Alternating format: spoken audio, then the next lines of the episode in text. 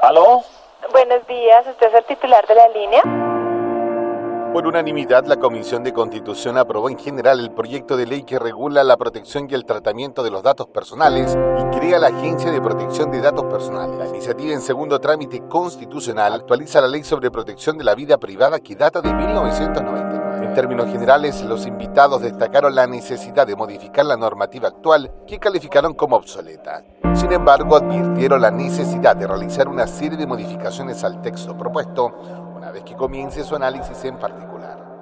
En el mundo anterior a las redes sociales y a las grandes plataformas tecnológicas, la protección de datos ya era un asunto muy importante, pero la irrupción de estas tecnologías, sumadas a la gran capacidad de cruce y análisis de datos de los negocios asociados, hicieron de esta la principal preocupación de los reguladores en todo el mundo desarrollado.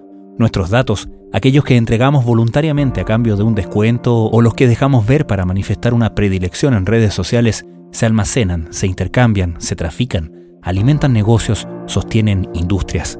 Se relacionan con aquellos que el Estado o las empresas mantienen sobre nosotros, nuestros bienes, nuestra historia.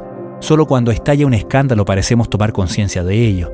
La ley que regula este ámbito en Chile data del año 1999 tras varios intentos frustrados, en 2017 se introdujo un proyecto para actualizar este cuerpo legal. En todos estos años ha sido discutido en el Parlamento, donde tras meses de discusión en la Comisión de Constitución de la Cámara Baja, ha vuelto ahora para su revisión en el Senado. Se trata de una actualización que puede ser determinante para el trabajo y funcionamiento de empresas y de investigadores, pero cuyo principal impacto potencial está en cada ciudadano y el derecho sobre sus propios datos. En un mundo occidental que en esta materia se divide entre el enfoque europeo, considerado el más celoso en protección de las personas, y el estadounidense, el proyecto de ley chilena se decanta por el primero. Pero como plantea nuestro entrevistado de hoy, la puerta todavía está abierta para que se introduzcan detalles que hagan del gran avance que representa un paso más modesto. ¿Qué está en juego? Hoy lo conversamos con el abogado y expresidente del Consejo para la Transparencia, Marcelo Drago. Desde la redacción de la tercera, esto es Crónica Estéreo. Cada historia tiene un sonido. Soy Francisco Aravena. Es miércoles 15 de noviembre.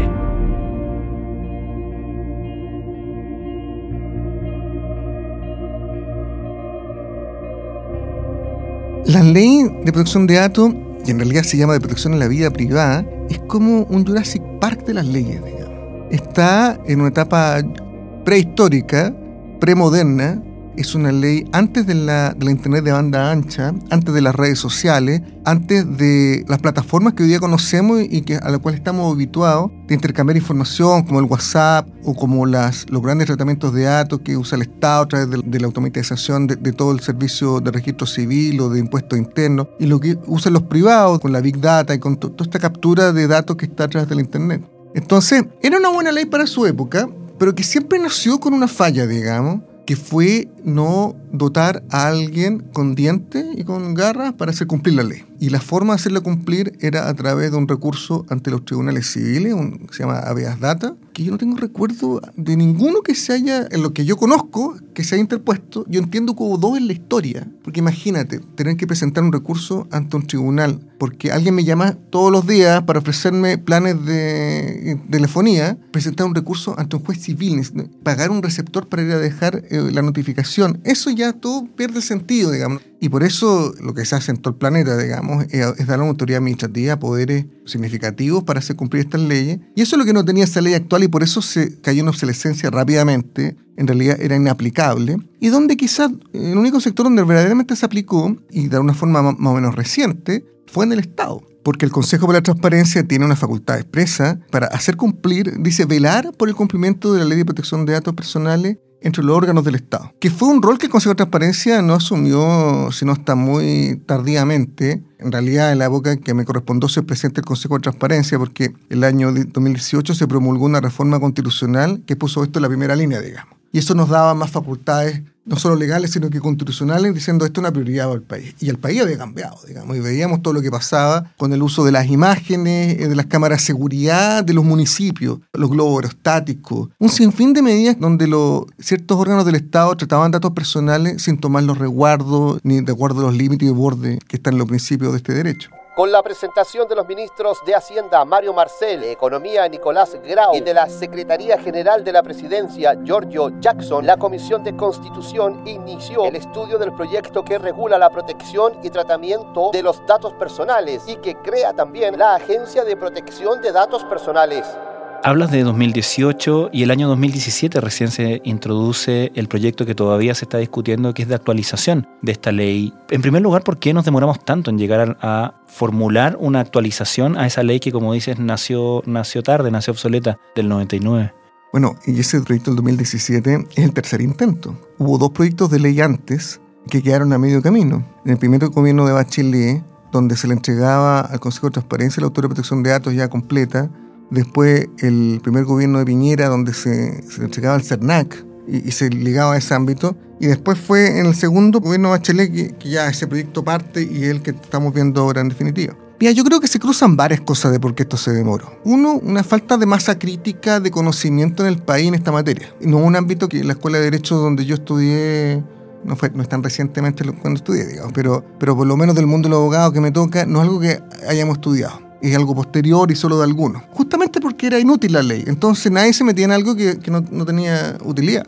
Pero también había intereses comprometidos porque el tratamiento masivo de datos para fines de distinta naturaleza, desde marketing hasta, hasta campañas políticas, hasta recopilación en industrias, digamos, para poder vender y revender y volver a usar esos datos, reciclarlos y vender esos bases de datos a terceras personas, era algo que estaba totalmente instalado, normalizado en el país. Era algo que nadie reprochaba. Y eso significa una industria que vale una cantidad de millones de, pesos que muchos no querían perder, digamos. Entonces pusieron muchos obstáculos en distintos momentos y claro, y a su vez las contrapartes en los gobiernos y en, la, y en el Parlamento le pasaba lo mismo que le pasaba al resto. No, no tenían la masa crítica y tenían este muro contención pero yo creo que ese muro se rompió, se rompió por varias razones. Se rompió gracias a nuestra incorporación a la OECD, donde fueron las materias que ellos exigieron. Eso fue el año 2010. Exactamente. Y ahí al entrar a ese grupo de, naciones, Chile se compromete a actualizar la legislación al respecto, ¿correcto? Exactamente. ¿Por qué era importante? ¿Por qué la OECD pide eso de sus países? Porque es una, materia de convergencia global.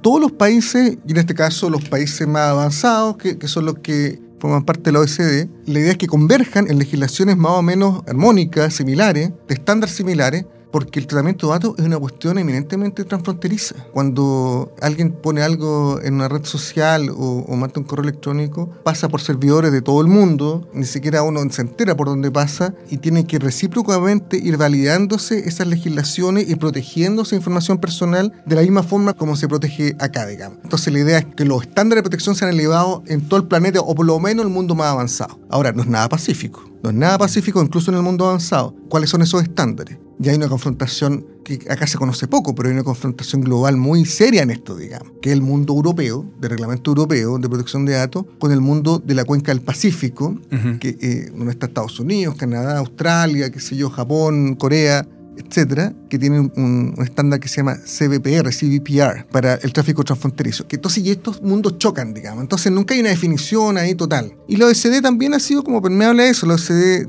tiene unos estándares, pero muy generales. Tampoco ha logrado definir algo. Yo creo que el estándar que se logró y que se está imponiendo, no, no es que se haya logrado, sino que de facto se está imponiendo el mundo el estándar europeo. ¿Y esa ha sido la inspiración para la actualización de esta ley que se está discutiendo en el Parlamento actualmente, no? Afortunadamente, la inspiración de nuestra reforma está en lo que se llama el GDPR, digamos, en el reglamento europeo, el reglamento general europeo sobre protección de datos personales, que se considera como el estándar de oro. Have you been getting more annoying emails than usual lately? Mainly asking you if you want to stay on a mailing list you don't even remember joining. Yeah, sound familiar? Say hello to GDPR. Un par de días con un vicepresidente de Huawei, que andaba directo a China acá, el vicepresidente encargado de los temas de ciberseguridad y de privacidad, y él me decía que, que encontraba que estaba sobre regulado. Pero una visión, claro, que tienen como los grandes players asiáticos en este ámbito. Pero lo que pasa es que el reglamento europeo lo plantea desde un punto de vista muy humanista, donde la persona está al centro, donde se consideran los datos personales y el control de esos datos personales como un eh, derecho fundamental. No está en el ámbito de los negocios, no está en el ámbito de la economía, está en el ámbito de los derechos humanos. Y eso permea todo el resto de la legislación y, y permea cómo se aplica después. GDPR stands for General Data Protection Regulation. The GDPR really strengthens the rights that individuals have regarding personal data and it seeks to unify data protection laws across the European Union. Es interesante el punto, Marcelo, porque si uno ve los problemas que enfrentan las grandes compañías tecnológicas en Europa, tienen que ver con restricciones para entrar con sus productos o con acciones legales derivadas de la infracción a la ley de justamente protección de datos de las personas que ocupan sus servicios. Si uno ve los problemas legales que enfrentan, por ejemplo, en Estados Unidos, los juicios que ha iniciado tanto el Departamento de Justicia como otras autoridades económicas contra, por ejemplo, Google o que se han anunciado contra Amazon, contra Meta, tienen que ver con la competencia.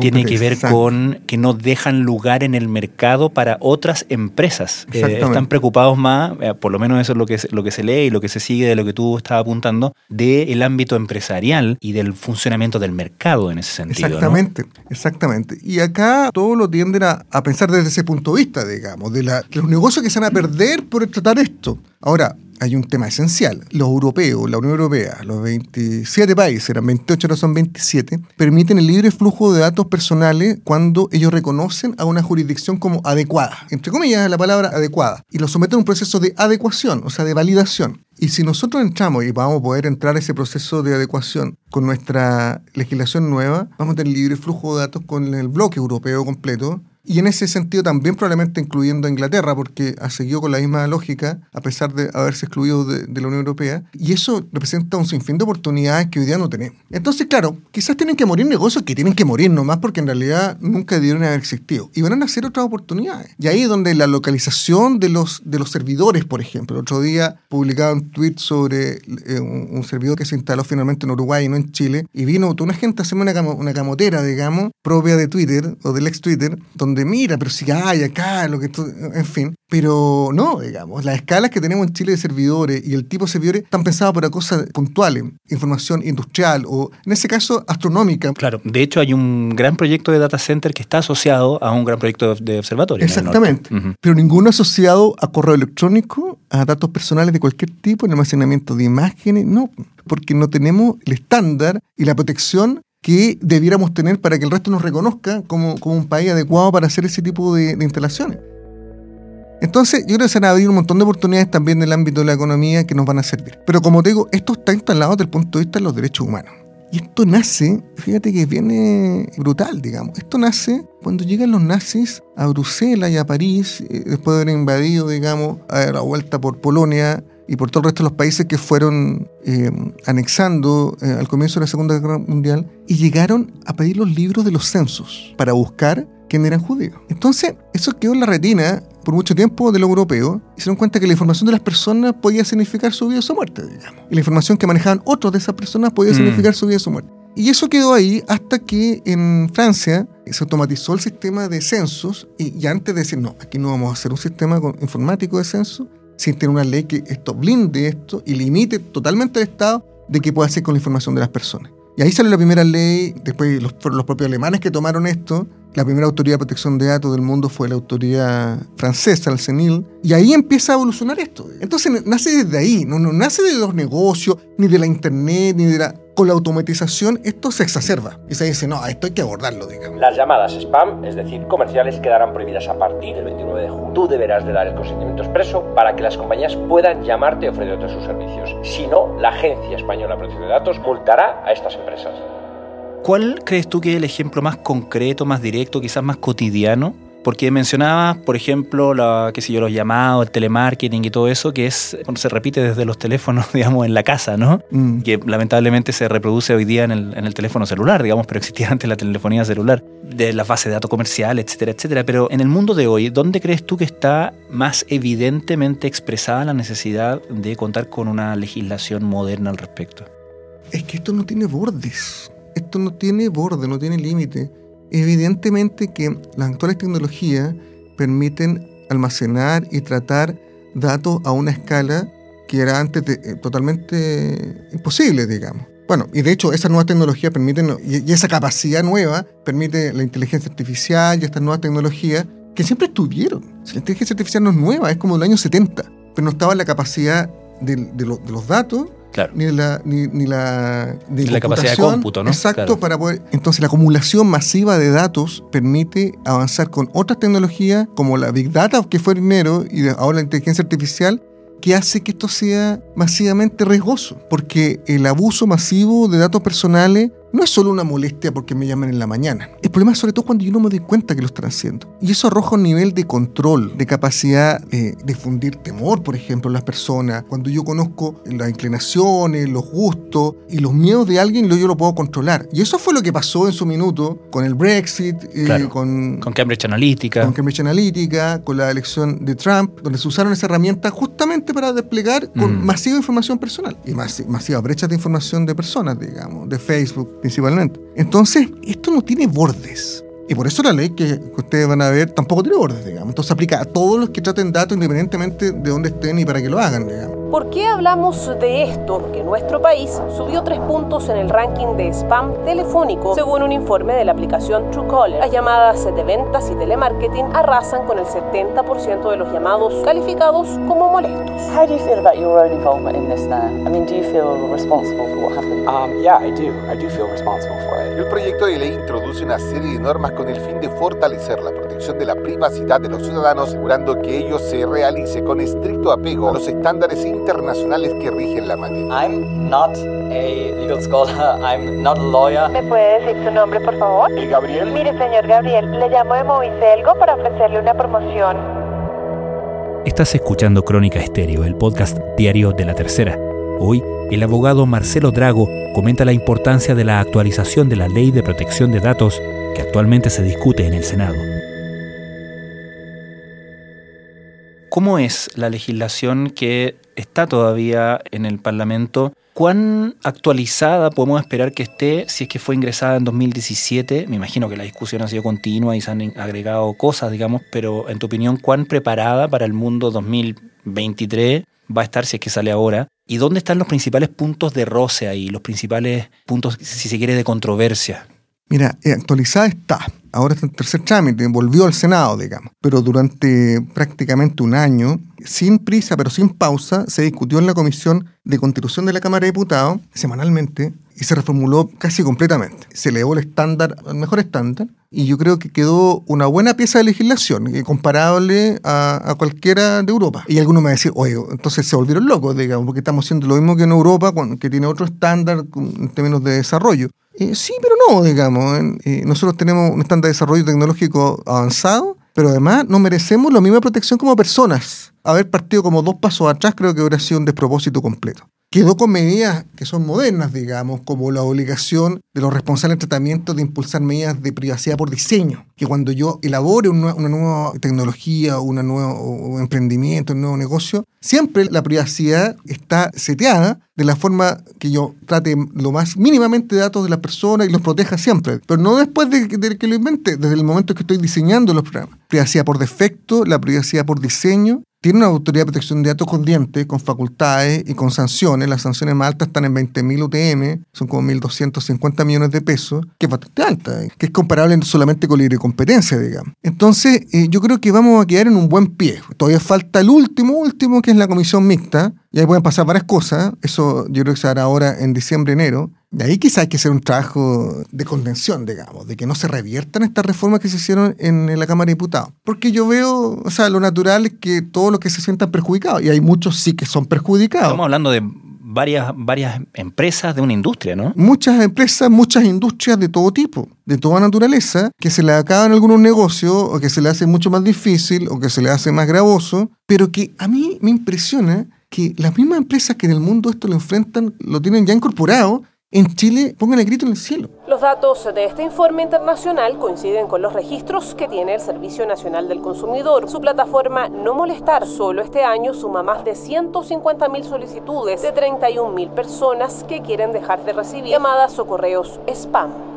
Bueno, uno puede hacer el símil, no sé si estaré yendo demasiado lejos con el ejemplo, pero por ejemplo las tabacaleras, cuando le empezaron a poner restricciones en, en el mundo desarrollado, trataron de, de, mantener el negocio tal cual era en el mundo donde no estaban esas restricciones todavía, ¿no? No, exactamente. Y bajar los estándares en cuestiones que son clave, que son clave. Pero no, yo, yo soy optimista, creo que esto va a salir bien. Creo que lo, la Cámara de Diputados por lo menos quedó una conciencia de que se había despachado una buena legislación. Y ahí un reconocimiento a Carol Cariola y a, esa comisión, ¿eh? porque siempre dicen que hay mucho reproche a la actividad, pero eso, eso esa pega la hicieron muy bien. Y ella presidió toda esa etapa y lo hizo bien, digamos. Y ya bueno, ahora veamos qué pasa con los senadores y qué es lo que se quiere modificar de, de lo que sacó la Cámara de Diputados. Espero que no mucho, porque el estándar realmente se acerca a lo que necesitamos. Y, este proceso después de adecuación con la Unión Europea, que es lo, la prioridad uno, yo creo, como país. ¿Y qué punto en la discusión, justamente ahora en este trámite en que está ahora, observas con mayor preocupación? A ver, uno, multas. Las multas que quedaron son altas, pero a pesar de ser altas, están asociadas a un porcentaje de la facturación anual de la institución, la compañía, sobre todo si son con de lucro, de 2 y 4%. Eso está igual en la Unión Europea, pero nosotros agregamos un techo a eso máximo, máximo 10.000 y 20.000 UTM. Con ese techo, automáticamente dejamos mucho menos gravosa las sanciones para las grandes compañías y la dejamos mucho más sustantiva para las pequeñas y medianas. Grandes compañías que son todas internacionales, pequeñas y medianas que son todas chilenas, digamos. Entonces es una cuestión que yo no entiendo. Es regresiva como quedó esas sanciones. Son desequilibradas. Yo espero que eso se corrija y se quiten esos techos. Hay un área de transferencias internacionales de datos que tiene que quedar mejor de cómo quedó, queda un poquito desordenado están todas las reglas ahí, pero, pero creo que lo, entienden bien los expertos, pero esto lo tienen que entender todo, y sobre todo cuando alguien lo lea desde el, desde el Parlamento Europeo o de la Comisión Europea. Entonces, eso tiene que mejorarse como reacción. Ahora, el día de la mañana escuché una cuestión que a mí me sorprendió, me dejó muy preocupado, que es que se quiere revisar un cambio significativo que se hizo en la Cámara de Diputados referido a la fuente de licitud del tratamiento de datos cuando esos datos vienen de fuente accesible al público, que es una cuestión que está en la ley actual antes se decía, mire, si están las páginas en, la guía de teléfono, ¿se acuerdan? ¿te acuerdas cuando teníamos guía de teléfono? Si está en el conservador de bienes raíces, si está en el registro vehicular, digamos, de las patentes, o sea, una persona, esos son datos accesibles al público, cualquiera, por lo tanto cualquiera lo puede usar, pero la, en la ley actual es usar sin cumplir con ninguna otra condición o requisito. No es usarlo para los fines pertinentes, que son uno de los autos, dos de los bienes raíces, tres de llamarlo por teléfono a alguien residencial, digamos, que la guía, acordemos que la, que la guía de teléfono era eso, era residencial, de personas naturales, pero solo como pensado. No, en la ley actual tú puedes hacer lo que quieras con esos datos. Entonces, como tener una muy bonita ley que da una serie de reglas muy estrictas, etcétera, pero con una excepción que es más grande que todas las reglas. Y con esa excepción se transforma en inaplicable la ley. Y en buena medida fue inaplicable por eso. Eso se eliminó en la Cámara de Diputados a mucha conciencia de eso. Incluso me acuerdo de la conversación era, mira, esto armémoslo de tal forma de que tengamos claridad de que con esto se acaban los rutificadores. Se acaba la posibilidad de que alguien llame masivamente a las personas y esa persona no tenga ningún control de, ese número de teléfono que tiene esa otra. Pongámonos en ese estándar, digamos, regilemos de esa forma. Y eso se logró, se logró bien. Y el gobierno está totalmente de acuerdo, que sí. Pero ahora yo veo que en el Senado, en la, de la mañana hubo una sesión y eso quieren reabrir ese punto. Yo creo que se, se, se reincorpora en la fuente accesible al público como una fuente de legitimidad es como echar a perder la ley. Es como hacer una tremenda ley muy bonita para que. Eh, es que el gato pardo, digamos, que todo cambie para que todo siga igual. Y buena parte del abuso de los datos en Chile es por esa regla legal. Entonces eso se tiene que acabar. Lo mismo pasó masivamente con los datos de, de CERVEL, por ejemplo, que están, estaban disponibles, ocupaban por cualquier cosa. Eso tiene que acabar. Entonces, no sé, hay algunos riesgos grandes que se, están, que se van a correr en esta comisión mixta, espero que, que salga bien, ¿no?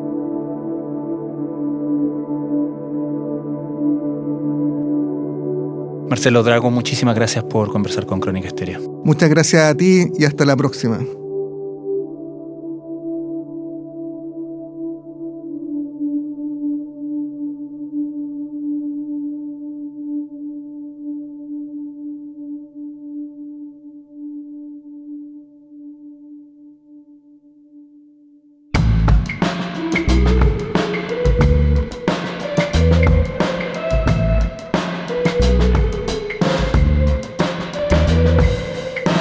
Crónica Estéreo es un podcast original de La Tercera. La edición y conducción es de quien les habla, Francisco Aravena. El diseño y postproducción de sonido son de Michel Poblete. Nuestro tema principal es Say Again de Citadel. Escucha todos nuestros episodios en Spotify o en tu plataforma favorita de podcast y en latercera.com. Nos encontramos mañana en una nueva entrega de Crónica Estéreo. Cada historia tiene un sonido. El podcast diario de la tercera.